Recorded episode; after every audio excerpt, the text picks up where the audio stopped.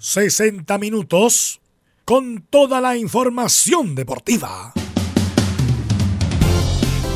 Vivimos el deporte con la pasión de los que saben. Estadio en Portales ya está en el aire con toda la emoción del deporte. Comentarios: Carlos Alberto Bravo, Velus Bravo, Leonardo Mora y René de la Rosa. Reporteros: Pabla Germán, Camilo Vicencio. Juan Pedro Hidalgo, Rodrigo Jara, Enzo Muñoz y Rodrigo Vergara. Producción, Nicolás Gatica. Técnico, Gabriel González Hidalgo. Dirección, Carlos Alberto Bravo. Estadio en Portales es una presentación de Ahumada Comercial y Compañía Limitada. Expertos en termolaminados decorativos de alta presión.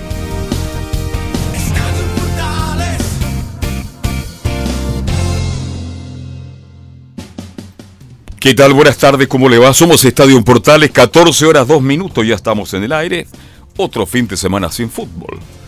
Paredes dice sería una irresponsabilidad reanudar el fútbol para calmar a la gente. Lo dice Paredes, no lo digo yo.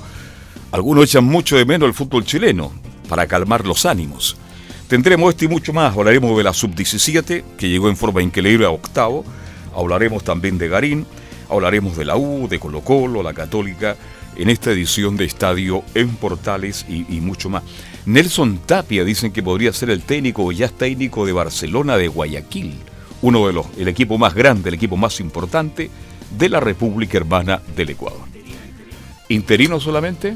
¿Hasta cuándo? Ya. Si le va bien se queda, si le va mal están buscando y está trabajando como ayudante, está ligado a las divisiones menores de Bien, pero por lo menos un paso importante para Nelson Tapia, el ex arquero de Cobreloa, de la selección chilena, de Católica y tantos equipos. 14 con 2 minutos titulares. Nicolás Gatica, ¿cómo te va? Buenas tardes. Buenas tardes, Carlos, también para este día lunes. Hoy en el programa, claro, comenzamos con lo que dejó la derrota de la Sub-17 ante Corea el sábado, pero que le permitió a Chile pasar a octavos de final. Esto claro en el marco del Mundial Sub-17 que se está disputando en Brasil. El elenco chileno clasificó por, tener, por no tener ninguna tarjeta roja en el equipo nacional. Pero nuevamente se cruza Brasil al igual que en todas las categorías. Este miércoles se jugará a las 20 horas en la ciudad de Brasilia. Si el equipo chileno gana a Brasil podría enfrentar a otro sudamericano, Ecuador. En la Copa Libertadores mañana habrá reunión de los finalistas más los organizadores para planificar la final única que se jugará el 23 de noviembre. Recordemos claro que esta será en el Estadio Nacional y sobre eso tuvo palabras el técnico de River Plate, Marcelo Gallardo. Ya en el fútbol chileno esta tarde a las 15.30 aproximadamente se definirá la vuelta o no del fútbol chileno este fin de semana. Y como lo adelantamos, claro, en Colo Colo dicen no estar de acuerdo con que vuelva el fútbol chileno al menos esta semana todavía. Cerramos con el tiene donde tras la buena semana en el Master 1000 de París donde llegó a cuartos de final, Cristian Garín, el chileno quedó en el puesto número 34 del ranking ATP. Ahora se prepara para jugar junto al resto del equipo la Copa Davis ante Alemania y Argentina en un par de semanas más en Madrid. Esto y más en la presente edición de Estado Importante. Muchas gracias Nicolás Gatica y vamos a partir velo con la sub-17. Sí, antes de eso obviamente que hace poco escuché unas declaraciones de Paredes. Sí. Que obviamente conlleva lo que estamos viviendo, viviendo en esta desde el 18 de octubre, eh, donde se produce el, estallido.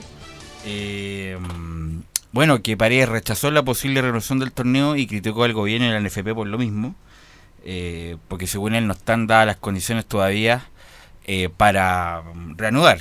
Según él, comillas, abro comillas, el fútbol pasó a segundo plano, no somos partidarios de que se reanude el torneo el gobierno y la NFP quieren retomar el fútbol para calmar a la gente, pero nosotros no estamos de acuerdo, esgrimió Esteban Paredes. Puede tener, ser atingente lo que dice Paredes, obviamente, hay muchas cosas que todavía no se han normalizado, entre comillas, y pero en algún momento va a tener que volver al fútbol. Puede ser esta semana, puede ser la próxima, pero en algún momento tiene, que, volver, obvio. para cumplir con muchas cosas que mm, la NFP tiene pendiente. Hay que recordar que los, muchos contratos terminan esta temporada, las vacaciones, las fechas de los torneos internacionales del próximo año. Eh, bueno, por lo mismo ya sabemos que la COP y la PEP se suspendió, por lo tanto ahí hay fechas disponibles, más la fecha FIFA posiblemente, pero tarde o temprano, ya sea o esta semana no, o la próxima, en algún momento va a tener que volver el fútbol eh, chileno porque también tiene que cumplir con sus compromisos. Sí, fuerte, declaraciones bastante claras y contundentes de, de Paredes. Vamos a ver cómo se da esta semana también. Vamos a ver qué pasa definitivamente, porque mm, Paredes fue categórico al decir no están las condiciones para que se reanude el campeonato.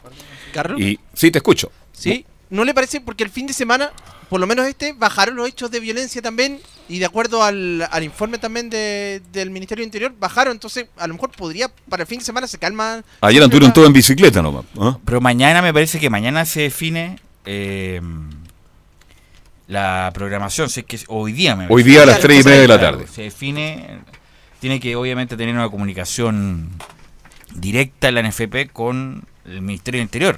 En el sentido de si hay fuerzas disponibles para resguardar la seguridad de los estadios, independiente que juegue Palestino, que juega con 500 personas, o la U que va a jugar con 40.000 en el, en el caso de con Everton, si hay contingente disponible para, para resguardar el- esos espectáculos. Así que, bueno, me imagino yo que estarán trabajando y, y ver si se va a jugar el fin de semana. Ese es el tema. Fuerza policial. Y Católica estaría jugando con Colo con Colo en un partido increíble en San Carlos de Pero va, no es tanto porque son 15 mil personas. 14.000 o menos, incluso 12.000 y Colo Colo ¿cuánto van? 1.000. Por lo tanto, no es una gran... No, en condiciones normales no es tanto, pero... El partido de la U sí que es complicado. pero igual tiene que tener contingente policial y todo, hay todo un operativo, tanto el de la Católica como el de la U, y en todos los estadios porque siempre debe Tiene que estar la policía. la policía. Bien, dejamos eso ahí. Estaremos muy atentos entonces a eso de las tres y media de la tarde más o menos. Vamos a tener la confirmación si se reanuda o no el campeonato. Este, mm, con la intendente en la reunión Nicolás Gatica, ¿no? No, con la ministra del. Deporte. ¿Mm? Con la ministra del Deporte. No, porque el intendente. El intendente señor Guevara. claro, ¿ah? porque él ve la seguridad pública y todas las cuestiones de... Más que, que la ministra del Deporte. Cecilia Pérez pasó a segundo, tercer plano con la nominación Sí, la dejaron muy perdida. ¿eh? Claro, así que mm, bueno, el intendente que fue alcalde de Huechuraba. Barnechea. Barnechea, Barnechea. perdón. Es el nuevo intendente, así que él va a estar a cargo de la seguridad pública, por lo menos en la región metropolitana, para definir o no, y todos los intendentes regionales para definir o no si es posible jugar el fútbol. Bueno, eh, no sé, ¿ah? eh, son niños, tienen 17 años, 16 años, estoy de acuerdo con eso. Este, pero ¿cómo se dio la clasificación de Chile? Juega tres partidos, tres partidos Chile, eh, gana uno al el equipo más débil que es Haití y resulta que le, por no tener tarjetas rojas Chile clasifica octavo y enfrenta a Por Brasil. fair play más bien. Fair play. ¿Cómo lo ves tú? Porque futbolísticamente yo en este equipo vi cuatro o cinco jugadores bien interesantes, pero en cuanto a fútbol, fútbol deja mucho. No sé, no me gustó mucho la selección. Bueno, eh, la gente sabe, por lo menos los que nos siguen habitualmente, que tenemos un nivel de amistad con Flaco Leiva, el Cristian Leiva, lo conozco hace mucho tiempo. Y él, hay que poner en contexto la situación, él asumió después de que Caputo eh, no lo dejó, o más bien no llegaron a un acuerdo para seguir, hay que recordar. Él presentó un proyecto a la NFP y obviamente una mejora económica y de la NFP no le dieron bola. Y por lo mismo se fue a las divisiones inferiores de la U en primer momento. Y por las razones ya sabidas, después de la muy mala campaña de Alfredo Arias, él terminó siendo el, el entrenador del primer equipo. Por lo tanto, el equipo era de Caputo. Pero el señor eh, Leiva venía, él trabajó con ellos en la sub-15. Por lo tanto, tienen conocimiento y me imagino yo que la NFP por lo mismo lo nombró.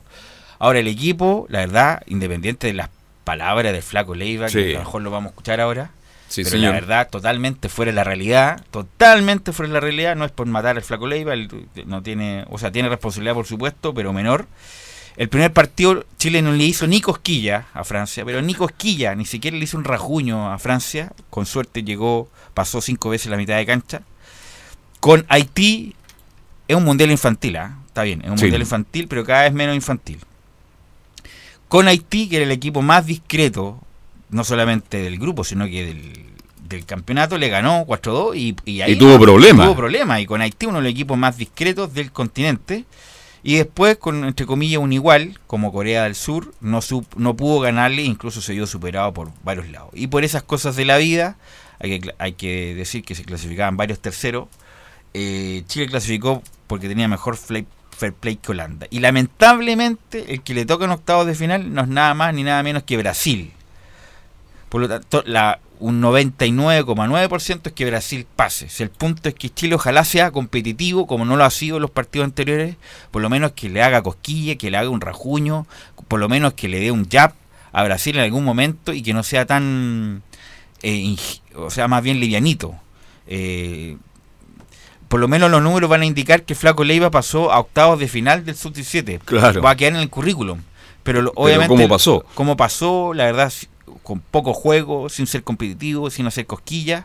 Ojalá que le pueda hacer partido a Brasil, con eso me conformo, la verdad, porque no tiene ninguna chance Chile de pasar a, cuartos de final. En el pasado siempre decíamos pelota al área, pelota por arriba y pues Chile tiene problemas, ¿sí o no? La historia lo ha dicho siempre. Ahora veo otro problema, velo por lo menos a nivel de esta selección sub-17, la velocidad. Por Dios que nos afecta la velocidad. Y la velocidad con pelota dominada como los coreanos que tenían buen dominio de balón. Y eso afectó a Chile. En las pelotas largas siempre Chile perdió. Perdió. Ahora también quiero ser justo que para mí hay cuatro o cinco jugadores bien interesantes en esta sub-17. Bueno, siempre va a haber un par de jugadores y la cuestión es evaluar cómo hacen equipo, la verdad. Y la verdad el equipo no ha andado para nada bien. Eh, obviamente que la, el norte del de Chile está en otra cosa, por eso a lo mejor no ha sido criticado tanto. Pero en otro momento, si hubiera estado los, los focos y las, y, la, y las miradas a este equipo, hubiera sido criticado, porque insisto, es un mundial infantil, te creo, pero ya obviamente hay viso de profesionalismo en varios de ellos. Sí, rescatan obviamente el chico de la Católica, Tapia. Tapia. Eh, Roja, el de la U. Muy bueno. Eh, Riquelme, el lateral izquierdo, me gusta mucho. Claro. Cruz. Eh, pero como equipo ha sido como mm, estoy en desacuerdo que dice Flaco Leiva, poco competitivo y la verdad ante los rivales buenos eh, no le ha hecho ni cosquilla. Escucheme entonces a, tenemos a Cristian Leiva, a Nicolás Cática, ¿no? Sí, vamos a escuchar dos del técnico de la sub-17. Primero, el análisis del partido del Flaco Leiva. Lo que pasa es que en el inicio del juego el gol también eh, fue muy temprano y eso hizo crecer el, juego de, de Corea. Bueno, nosotros lo sentimos hasta que nos acomodamos en la segunda mitad de el primer tiempo y ahí fue otro partido. Nosotros intentamos siempre buscar, intentamos los espacios, los jugadores desarrollaron el juego que pretendemos y bueno, eh, carecimos un poco de, la puntada final, eh, pero los, muchachos siempre lo intentaron y eso es el, valor que uno le da. Exactamente lo, que pasó fue en dos balones detenidos. nosotros nuestra fortaleza es, eh, el balón detenido. pecamos un poco de ingenuidad en, no atacar los balones y bueno, nos costó muy caro eso. Claro, los lo buenos detenidos, pero parece que llegar cerca del área del equipo y Chile no pasó mucho la mitad de la cancha, lamentablemente, así que por ahí... No, pero está hablando en, en contra. En contra que cuando le hicieron los goles, el famoso, los goles de pelota de paradas, que no atacaron los defensas chilenos al el balón, que es, básico. Incluso hay una... En Inglaterra está la idea de prohibir los cabezazos, no sé si lo leyeron. Sí. No sé si que cuánto va a fructificar eso, ¿ah? porque uno de los juegos, uno de las cosas dimensiones importantes del fútbol el juego aéreo. No creo que se sostenga eso, pero bueno. En, hay un, Los paraguayos ya están protestando. Hay un estudio incluso en Inglaterra donde hacen en un momento determinado el fútbol inglés era puro centro y cabezazo, pero bueno, ese es otro tema. Entonces el punto es cómo afrontar Chile, lamentablemente, los octavos de final, que nuevamente hay que tener mala suerte, ¿ah? con Brasil. ¿Cuántas veces nos ha tocado Brasil en nuestra historia?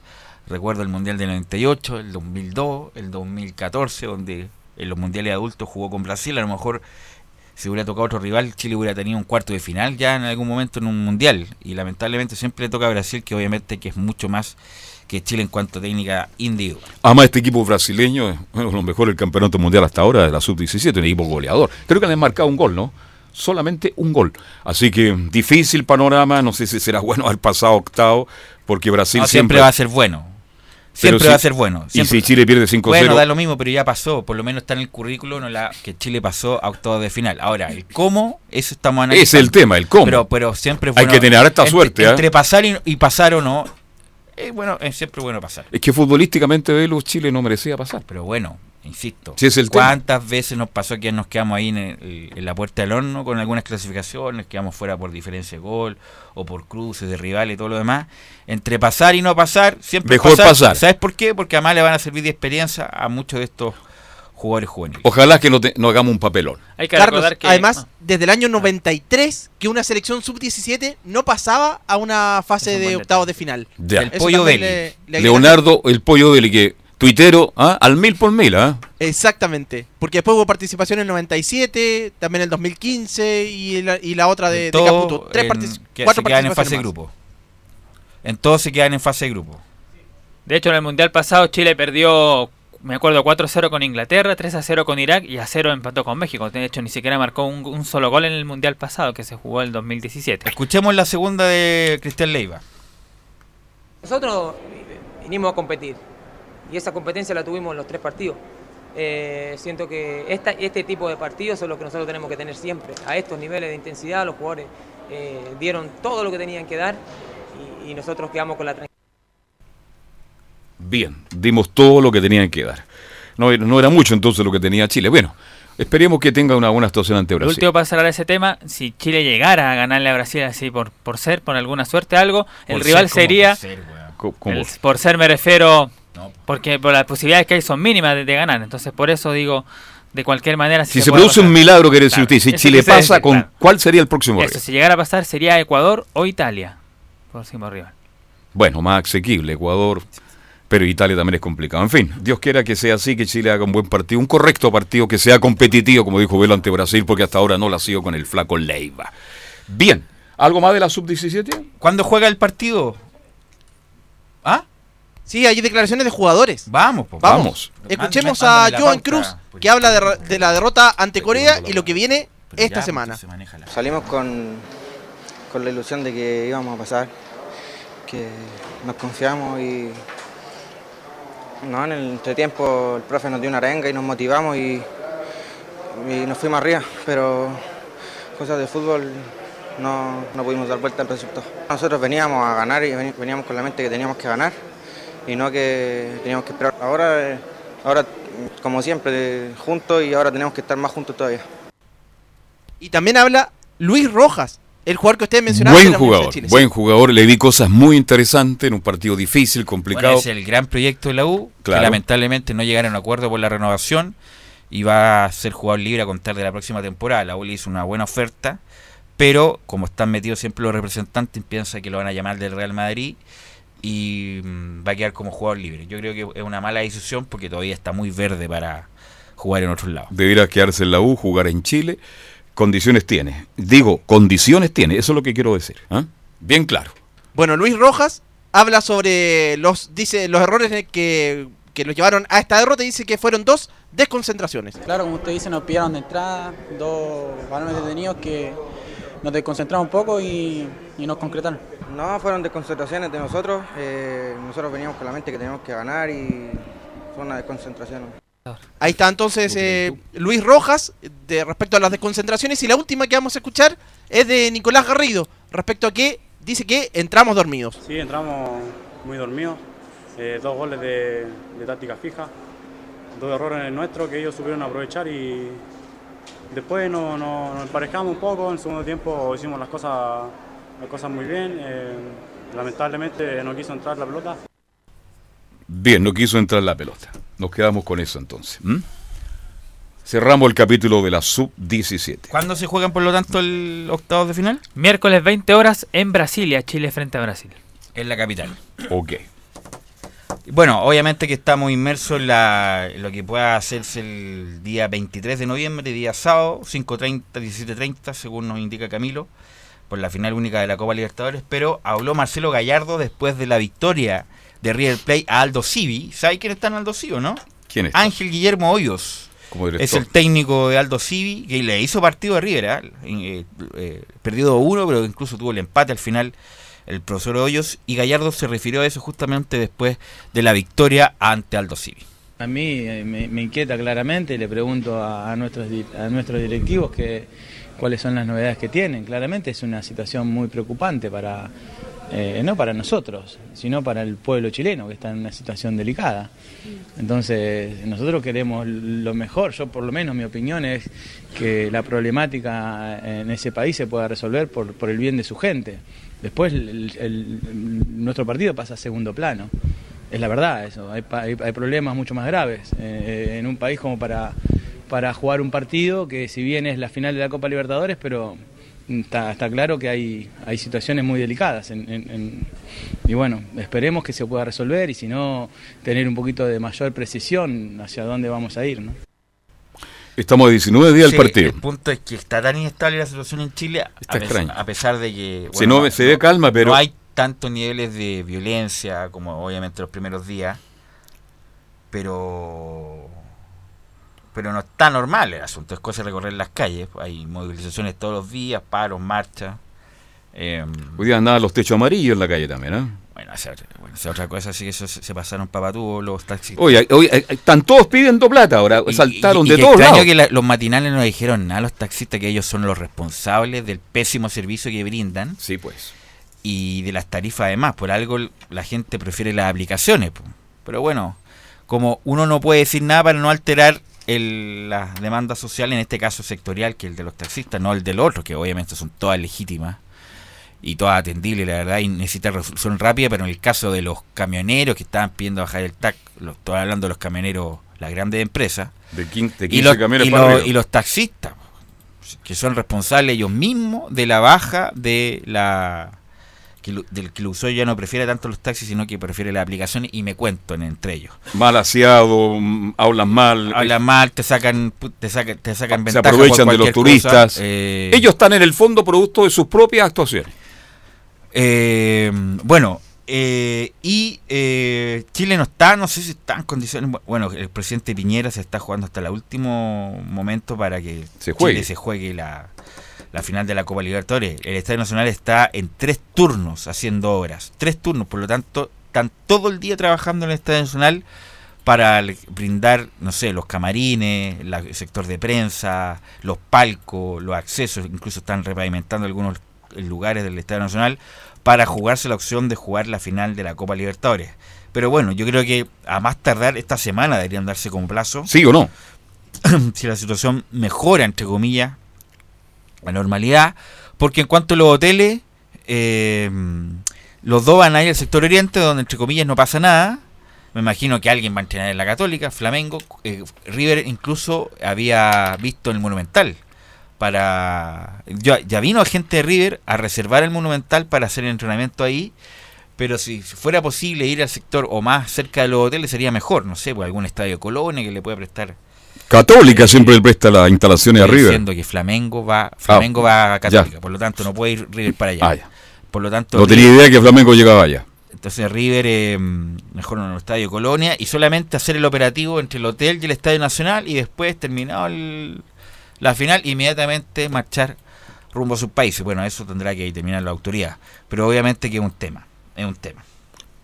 Vamos a ver qué pasa. Este, Y por lo mismo se- 19 días para la gran final. por lo mismo, eh, que siempre hablan, y no hablan aquí adentro, sino que tienen que hablar afuera, es Gustavo Quintero, justamente el técnico de la Católica, que también habla si se puede o no realizar la final de la Copa Libertadores. Y en este momento supongo que no, en este momento supongo que no, si bien las manifestaciones eh, bajaron en, digamos, en continuidad, en, cantidad de gente, lo que sí preocupa un poco, nos preocupa a todos, es, son esos grupos que quedan, que salen a prender fuego en supermercados, locales comerciales, subtes, etcétera, etcétera, ¿no? Son gente que a lo mejor están perjudicando de alguna manera a- al justo reclamo de la gente, que la verdad a mí me, me sorprendió y, me- y- y la verdad que me eh, vimos algo extraordinario, que fue cuando salieron más de un millón de personas de forma pacífica el día viernes pasado, creo que eran un millón doscientas mil personas, eh, con pancartas, banderas y demás, eh, pidiendo, bueno, todos estos eh, estas necesidades que, que siente la gente que el gobierno debe debe cambiar y demás. Bueno, hace poco también salió un Twitter de la Comebol, en arroba Comebol, dice, Comebol ha invitado a los presidentes de los clubes finalistas de la Libertadores, a los presidentes de las asociaciones de Argentina, Brasil y Chile a una reunión el martes 5 de noviembre, mañana, con el objetivo de revisar todos los aspectos de la organización de la final única. Por lo tanto, está en curso esto. No hay ni no hay una determinación si se juega o no. Es como si se va si fuera a jugar. Por lo, por lo que se deduce el tweet de la Comebol. Yo creo que el estadio, las instalaciones van a estar todas muy. No sea. Van a estar ok. Creo que eso va a estar perfecto. Mire lo que estoy diciendo. El problema es la situación del país.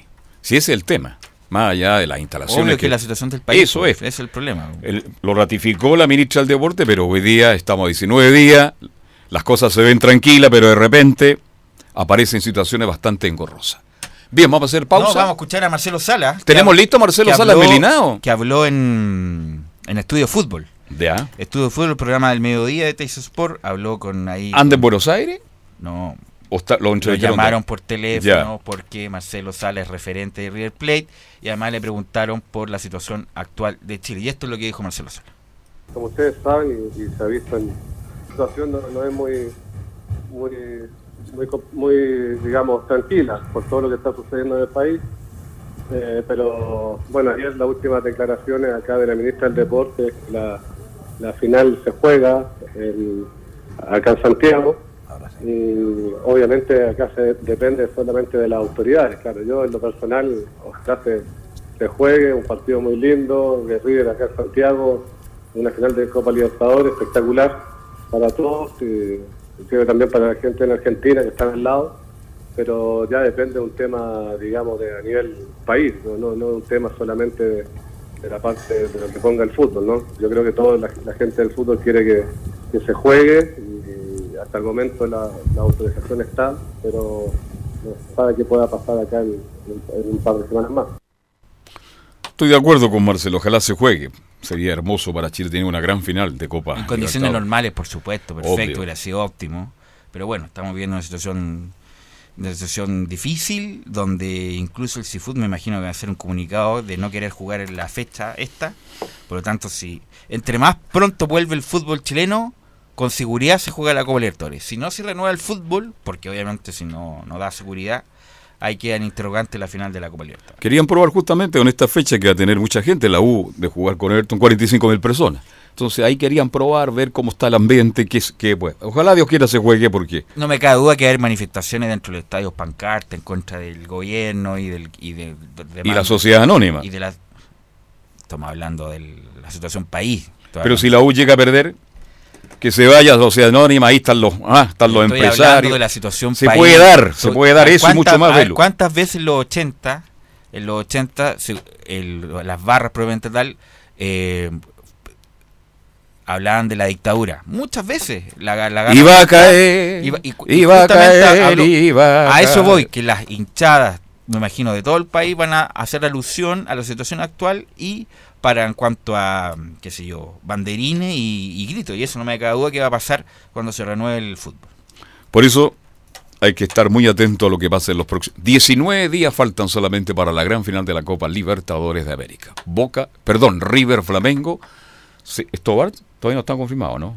No está confirmado, pero se dice que Tobar sería el encargado, ¿no es cierto?, de dirigir esta gran final de la Copa Libertadores de América. 14 con 29. Vamos a la pausa, ¿les parece? Y seguimos haciendo Estadio en Portales.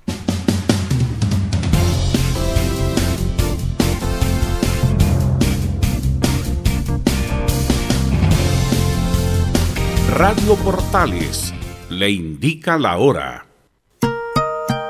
14 horas 28 minutos. Termolaminados de León, tecnología alemana de última generación. Casa Matriz, Avenida La Serena, 776 Recoleta. Foro 22 622 56 76. Termolaminados de León. ¿Quieres tener lo mejor y sin pagar de más? Las mejores series de televisión, los mejores eventos deportivos, equipo transportable, películas y series 24/7. Transforma tu TV a Smart TV. Llama al 973-718989. Twitter arroba panchops. Comercial IAC y Compañía Limitada. La mejor calidad mundial en laminados decorativos. Comercial IAC y Compañía Limitada es Vertec en Chile. San Ignacio 1010, Santa Rosa 1779, Avenida Mata 446 y Portugal 501. Comercial IAC y Compañía Limitada es Vertec en Chile.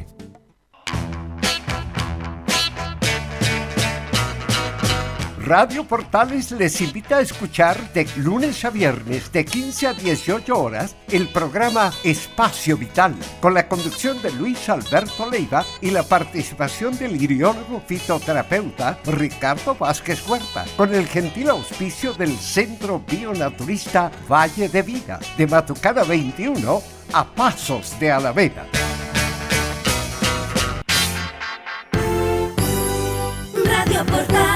1180 en amplitud modulada. Portales. En tu corazón. La primera de Chile. 14 con 31 minutos y lo vamos a meter de inmediato con la U de Chile. Ya tenemos a Enzo Muñoz. Pocas noticias el agua. Pocas noticias. Lo que yo quería decir, bueno, pero es que en todas no, no hay, no- si no se juega hay pocas noticias, obvio. Ha, ha- ha habido entrenamiento, sí. Ha jugado con Magallanes la U, jugó, ganó 2-1 en su momento. Pero es un punto de inflexión. Es difícil para la U, ¿en qué sentido? Porque estamos en un momento social inédito en la historia de Chile. Protesta, estallido social como nunca antes. Pero si se renueva el fútbol, la U tiene que abocarse a su a su A su momento. a su objetivo, que es salvarse el descenso, independiente de lo que pase el estallido social. Si la U se relaja, la U no tiene derecho a relajarse. Si la U pierde un punto, pierde, se puede ir al descenso, quedan solamente seis fechas. Por lo tanto, me imagino yo, están concientizados los jugadores de la U. Me imagino que por Caputo y su dirigencia, independiente en que han tenido semanas tranquilas estos días porque no se ha jugado. Pero la U, cuando ponga la programación del fútbol, la U tiene que jugar nuevamente con los dientes apretados, como si fuera la final intercontinental, porque la U no puede regalar nada. Porque está en una situación, está en la cuerda floja la U, por lo tanto, cuando se renueve la situación, la U no tiene derecho a relajarse. Distinto hubiera sido si la U estaba en mitad de tabla, ya bueno, da lo mismo. El año prácticamente se perdió. Pero la U está jugando una parada muy importante. La permanencia. Eh, entonces, cuando se reanuda el fútbol, la U tiene que jugar con los mismos dientes apretados que venía jugando en la última fecha. Si usted está con los dientes apretados, Enzo Muñoz, ¿cómo le va? Buenas tardes. Buenas tardes, Carlos Alberto. Buenas tardes a todo el panel de Estadio en Portales. No estoy con los dientes apretados, le, le digo inmediatamente. Estoy en mi casa, en realidad. Pero ya que eh, Belu hablaba un poco de que Universidad de Chile jugó este fin de semana, este fin de semana largo, contra Magallanes, resulta que se dieron dos resultados. El primero que mencionaba Belu, Universidad de Chile ganó el primer partido con un equipo bastante titular por dos goles a uno, con goles de Leandro Venegas y Gonzalo Espinosa. Pero el segundo partido, que fue con jugadores más bien suplentes, por decirlo de alguna manera, lo perdió 1-2. Ya. Con gol, el gol lo hizo Sebastián Uvilla, eh, lo que al final terminó en un global de empate a tres. Así que básicamente ese resultado se dio con, con Magallanes. ¿Quién formó en el Ya, perfecto. descenso? Lo que el arco, Rodríguez, González, Abeldaño, Poseyur en la defensa, Moya Espinosa, Oroz en el medio campo, más adelante ellos, Fernández, Enríquez y Venegas en la delantera. Este es el 11 titular que ha estado probando Hernán Caputo en este último tiempo, porque básicamente no hay fecha, pero está probando básicamente este equipo como el equipo titular. En caso de que se reanude el fútbol, este debería ser más o menos el 11 titular que tenga Hernán Caputo para enfrentar los próximos duelos por el campeonato nacional. Lo repetimos si usted quiere, con Herrera en el arco, Ya. Matías Rodríguez, González, Abel Daño, Poseyur en la defensa. Básicamente los mismos nombres que mencionábamos antes de este para, con Johnny Herrera siendo fijo titular. En el Bueno. medio campo, Moya, Espinosa, Oroz. Ya. Ningún cambio, Fernández de enganche, Enríquez y Venega.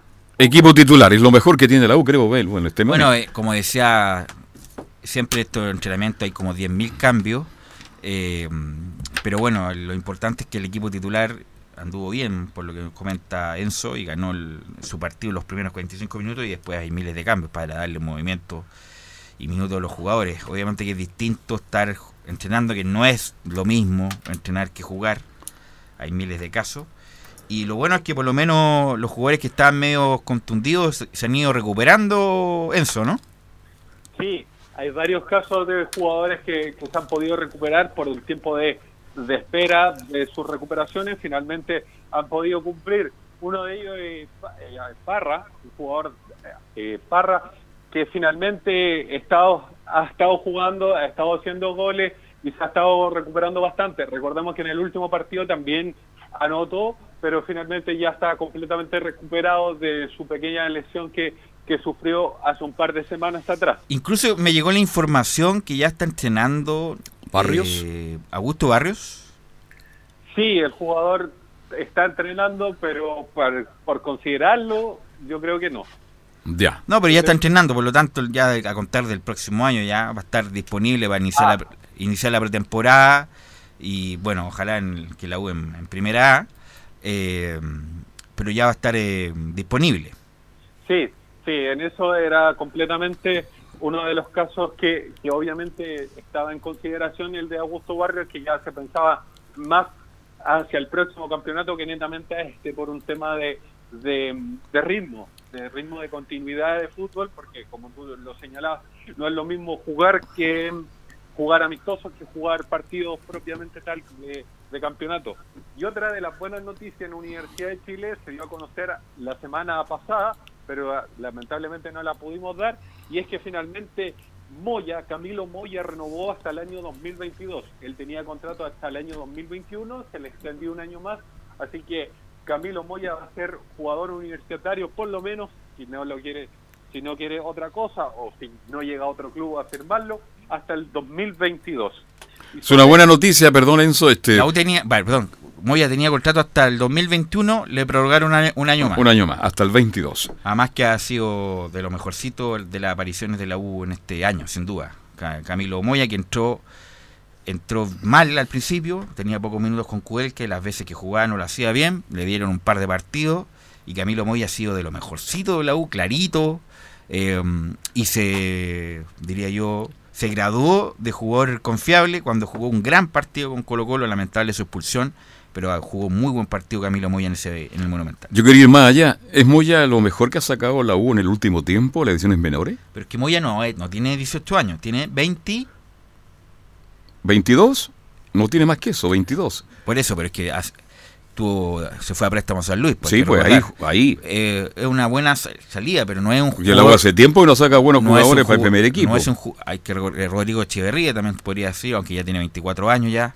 Camilo Moya parece que tiene 21, 22. Eh, 21, es muy joven. Pero 19 de Eh, marzo de 1980, eh, 1998. 91.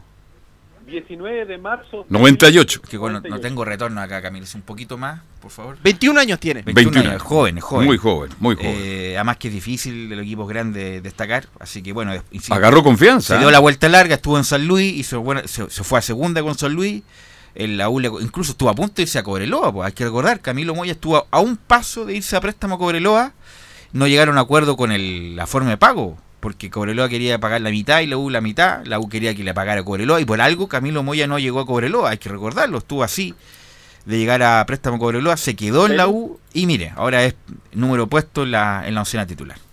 ¿Velus? Sí.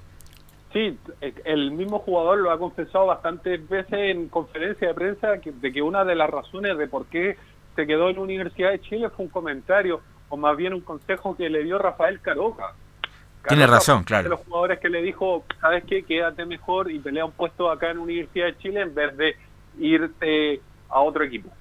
Justamente. Y, y mira, el que le dio el consejo, el que, Caroquita, le, el que ¿eh? le dio el, el que le quitó el puesto, el, al que le quitó el puesto le dio el consejo a Camilo Moya, que es Rafael Caroca. Que termina contrato también, me, me parece, ¿no? No. ¿No? Él aún mantiene contrato, son Ah, varios los jugadores que terminan contrato, pero entre ellos no está Caroca. Ok. Escuchemos las declaraciones de Camilo Moya. La primera que vamos a escuchar es, le preguntan derechamente cómo toma la renovación. Esto es lo que contesta el mediocampista universitario. Lo tomo con mucha más motivación, o sea, siempre es bueno que, te vean con buenos ojos y, que siempre uno tiene que ir por más, o sea, esto es gracias a todo lo que uno va haciendo, gracias igual a todos mis compañeros que, te van haciendo bien, entonces lo veo con un- como más motivación para, para seguir jugando de la mejor manera. Ahí escuchamos las primeras palabras de Camilo Moya, esto en relación a su extensión de contrato hasta el año 2022.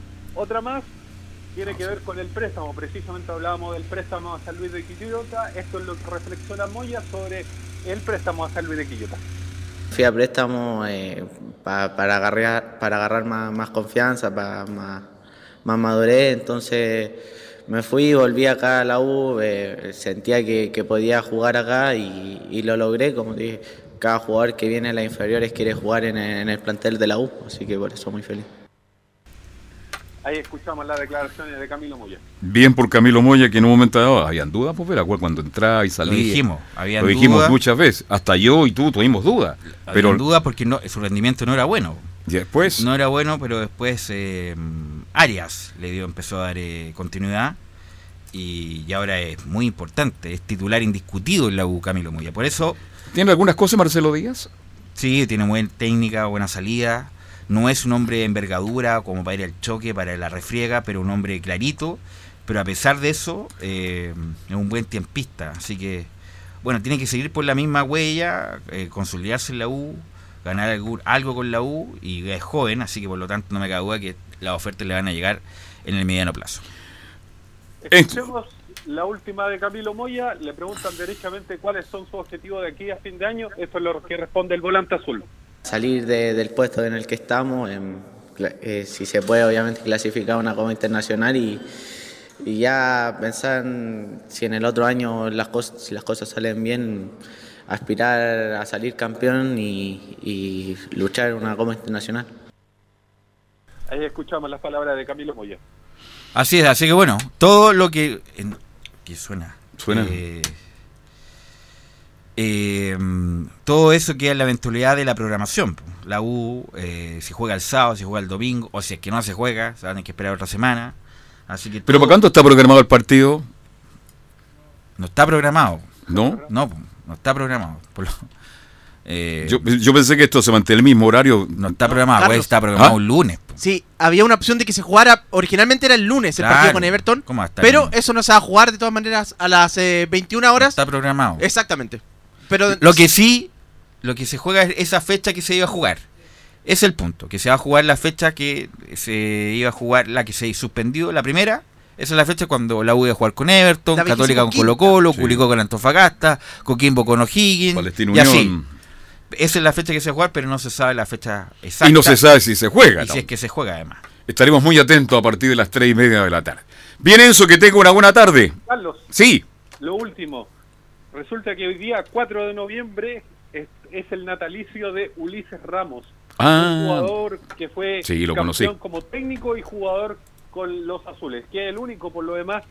eh, si recordamos un poquito de su historia, llegó en 1940 a Universidad de Chile, jugó 14 partidos y marcó 4 goles, que es lo que finalmente le dio el primer campeonato de la historia de Universidad de Chile. Además, en 1969 asumió la primera etapa como director técnico del emblemático Ballet Azul y se convirtió así en el único jugador en la historia en ser campeón tanto como jugador como entrenador. Así es, así es. Ulises Ramos, lo conocí. El negro Ramos. El negro Ramos. Lamentablemente perdió la visión. Cuatro, Falleció el, el- en agosto del 2002. Exactamente. Tuve la suerte de conocerlo, un tipo, yo diría, no, tranquilo, observador, miraba muy bien el fútbol, fue puntero derecho, muy hábil, muy rápido. Bien, qué bueno recordar a un grande de la U como Ulises Ramos y de tantos técnicos que ha tenido la U en su historia. Ramos fue uno justamente de eso, campeón como jugador y como técnico. Bien, Enzo, gracias y buenas tardes. Buenas tardes. Pausa y seguimos haciendo Estadio Portales.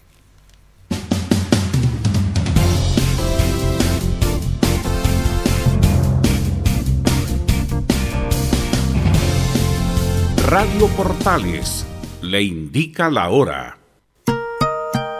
14 horas 44 minutos.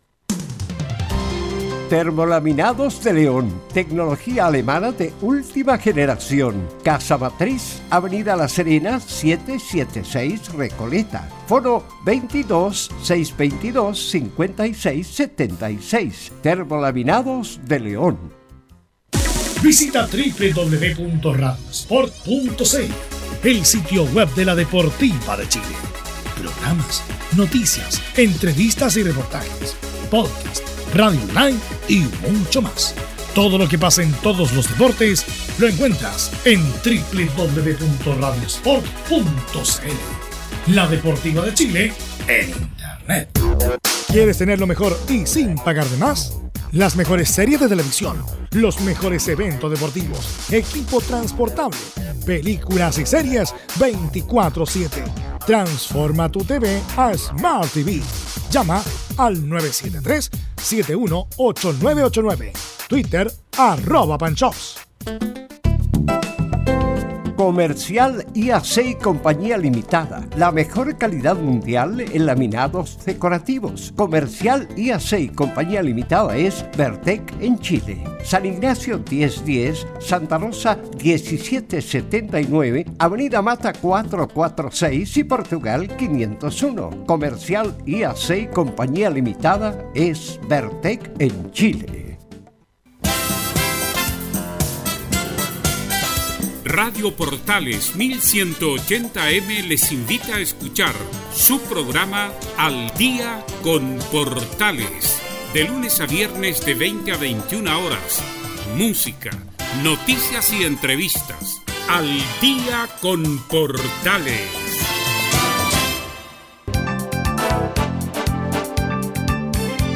Radio Portales, en tu corazón, la primera de Chile.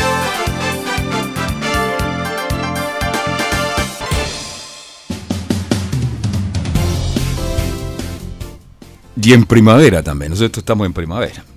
Bien, este mm, algo de Colo Colo, ¿qué pasa con Colo Colo, Nicolás Gatica? Hablaron su referente. Habló Nicolás- Jorge. Nicolás Gatica. Generoso Jorge regaló empanada el otro día. Le mandó un palo al pollo él a través del tweet, ¿para qué le cuento? Bueno, pero el pollo Eli a lo mismo lo que llega el pollo Eli. Pero mucha gente reaccionó A ver, apoyando a Leonardo Valdivia B, la espiga blanca de Colo Colo. ha sido muy criticado porque fue uno de los pocos futbolistas que exteriorizó en su momento el apoyo a Piñera. Por lo tanto, como Piñera está en su peor momento, se tiraron con todo contra Jorge Valdivia, que es legítimo, él puede votar contra, con, con quien quiera. Y fue muy criticado y salió como una, una acción media populista de Valdivia, ahora regalando empanadas en la, En el metro. la- no, no, en los terminales de buses. Pero las empanadas eran buenas, y eso hay que dejarlo claro. Y habló Valdivia y habló Paredes Gatica. Claro, habló Pared, bueno, y lo, lo que un poco adelantamos en, en el primer bloque, donde la, la frase para el bronce que sacó Pared dice que el gobierno y el NFP quieren retomar el fútbol para calmar a la gente, pero nosotros no estamos de acuerdo. Además dice, está muy complicado el tema, no sabemos lo que va a suceder, pero primero está nuestro país y el pueblo que lo necesita. Además, Colo Colo convocó un cabildo que fue mucha gente ¿ah? en el Estadio 1500 Monumental. Tuvo Sí. a cargo de Bartichotto. Sí. Bueno, no sé cómo habrá, cómo, hay- cómo habrá fluido esa conversación, que siempre es bueno conversar los temas.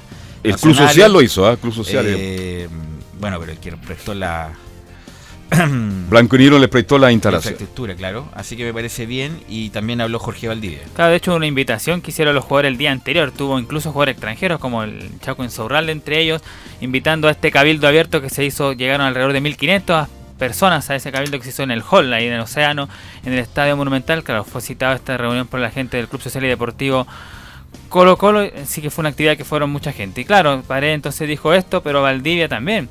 En, en otro medio habló y dice Valdivia básicamente, no sé si se comparte por aquí, que podrían suspenderse ya de forma definitiva. Él va por esa idea de suspender Claro, definitivamente el punto, campeonato. el, el punto, claro, eh, es muy complicado porque hay cuestiones que definir, los descensos. Para la U sería extraordinario que se termine ahora el campeonato, la U se salvaría. Pero hay compromisos comerciales, está la determinación del descenso, de quién va a ser el campeón, de los cupos para las copas internacionales, y me imagino que la NFP quer- querrá terminar en forma deportiva el asunto. En forma correcta, Eh, claro. Así que independiente que por la situación social eh, está complicada, pero me imagino que en algún momento, no sé si ahora, pero al mediano plazo, terminar el campeonato, aunque sea en enero, pero terminar el campeonato es una cuestión deportiva. Claro, Católica sería campeón, se salvaría la U en este instante. ¿Y qué pasaría con la U de Conce y? Vendrían marchando de Iquique hasta Santiago. No, eso me parece imposible verlo, pero... Salvo que esto se juegue definitivamente la primera quincena de enero. Pero por eso te digo que a lo mejor ya puede ser más grave la situación, pero no creo. ¿ah? Yo creo que en algún momento... El fútbol va a arrancar. A lo mejor no ahora, a lo mejor se empieza a arrancar en diciembre, por decir algo, no por ser por decir algo, y, y, y terminar en enero a lo mejor el, el campeonato.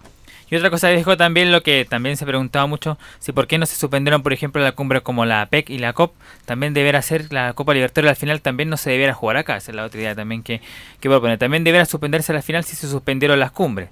También otra de las cosas que habló Jorge Valdivia en este Colo Colo, que igual ha entrenado estos días, de hecho, en las últimas dos semanas ha jugado dos partidos amistosos contra la Unión y O'Higgins, y los dos ha perdido goleado, en uno perdió 5-1 y en el otro 5-0 frente al Ay, equipo ay, de ay. Rancagua. Así que Oiga, no ha estado bien ahí en 5-0 y las prácticas. 5-1. Mire, ¿eh? Y de hecho se lo ha lesionado también eh, Pablo Mouch, el delantero argentino, que también hay que ver ahí la semana cómo evoluciona, pero está complicado también el delantero de, de Colo Colo que sufrió un golpe en esa oportunidad. Esas son más que nada las noticias de Colo Colo mientras se aguardan por el reinicio del, del campeonato. Bueno, vamos a estar atentos, muy atentos, esperando qué pasa con el fútbol. Estaremos, yo creo que a las cuatro y media de la tarde ya sabremos si se juega o no esta, esta jornada, Nicolás Gatica, ¿no?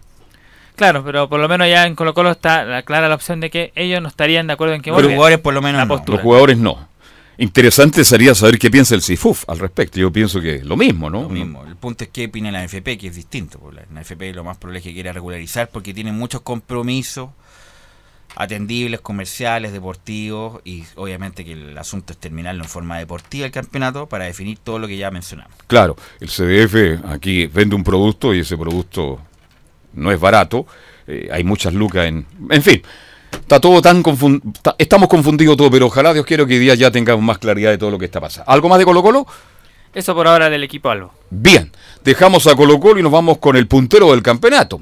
Universidad Católica y el informe de Camilo Vicente. Sí, y la Católica que durante este receso ha tenido partidos eh, amistosos. El último fue el fin de semana contra Barnechea. 2-0 ganó la Universidad de Católica. Pero obviamente también... Sigue en Nampeña en Barnechea, ¿no? Sigue en Nampeña en Barnechea, sí, sí, sí.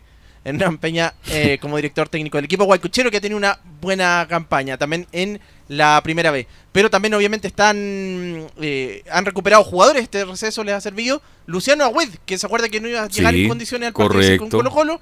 Bueno, le han servido, todavía no está 100%, pero ya está entrenando por lo menos. Está haciendo trabajo con balón ya el jugador de la Universidad de Católica. Y como decíamos, habló el técnico Gustavo Quinteros, que habló con, como lo escuchábamos en el primer bloque, con una radio argentina. Ya. Allá estuvo hablando en la radio Late. Ahí, ahí dio estas declaraciones el, el director técnico Gustavo Quinteros, quien se refirió también a esta suspensión de fechas por, por la crisis que vive el país. Sí, sí, tuvimos, ya se suspendieron tres fechas y nosotros en la primera fecha ya jugábamos con Colo Colo que, que venía segundo, en ese momento si ganábamos el partido y empataba Palestino podíamos haber dado la vuelta, sea, hace un montón de tiempo atrás, entonces para nosotros imagínate una ansiedad terrible de poder lograr el objetivo principal del año que es ganar el torneo local y por primera vez en la historia el club obtener un bicampeonato en torneos largos, digamos. Sí. Que sería fantástico, ¿no?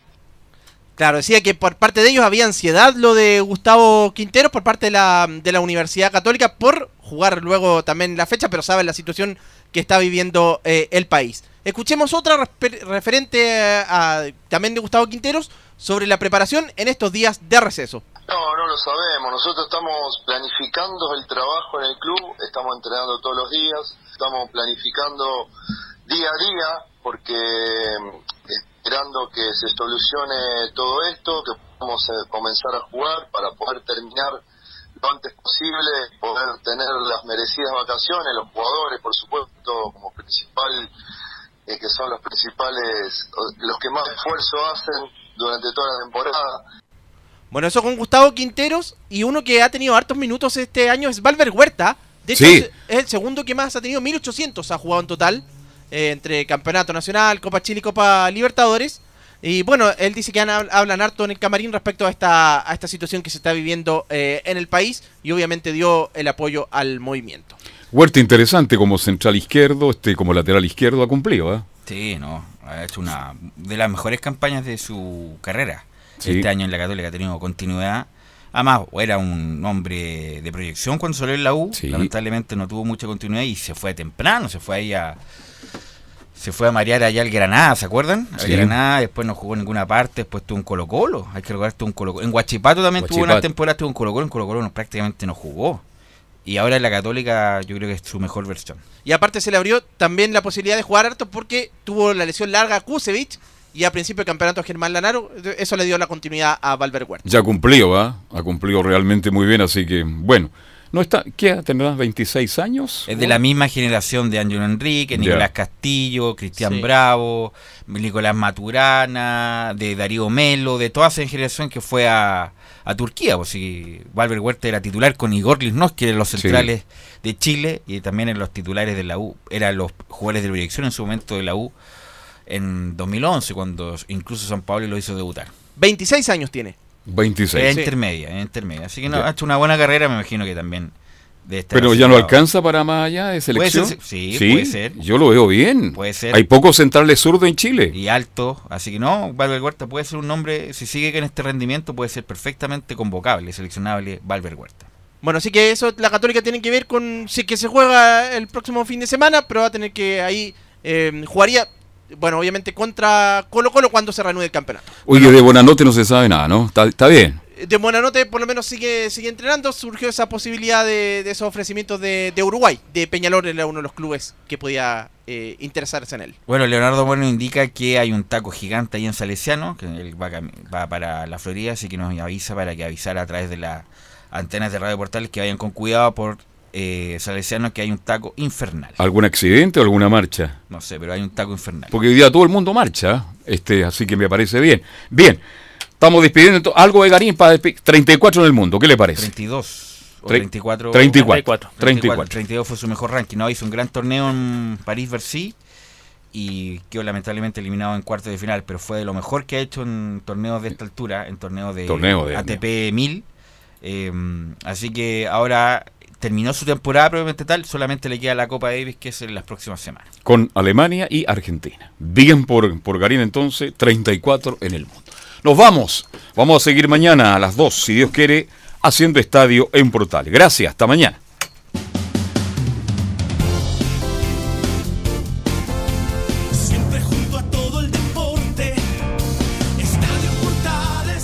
Fueron 60 minutos con toda la información deportiva. Vivimos el deporte con la pasión de los que saben. Estadio en Portales fue una presentación de Ahumada Comercial y Compañía Limitada. Expertos en termolaminados decorativos de alta presión.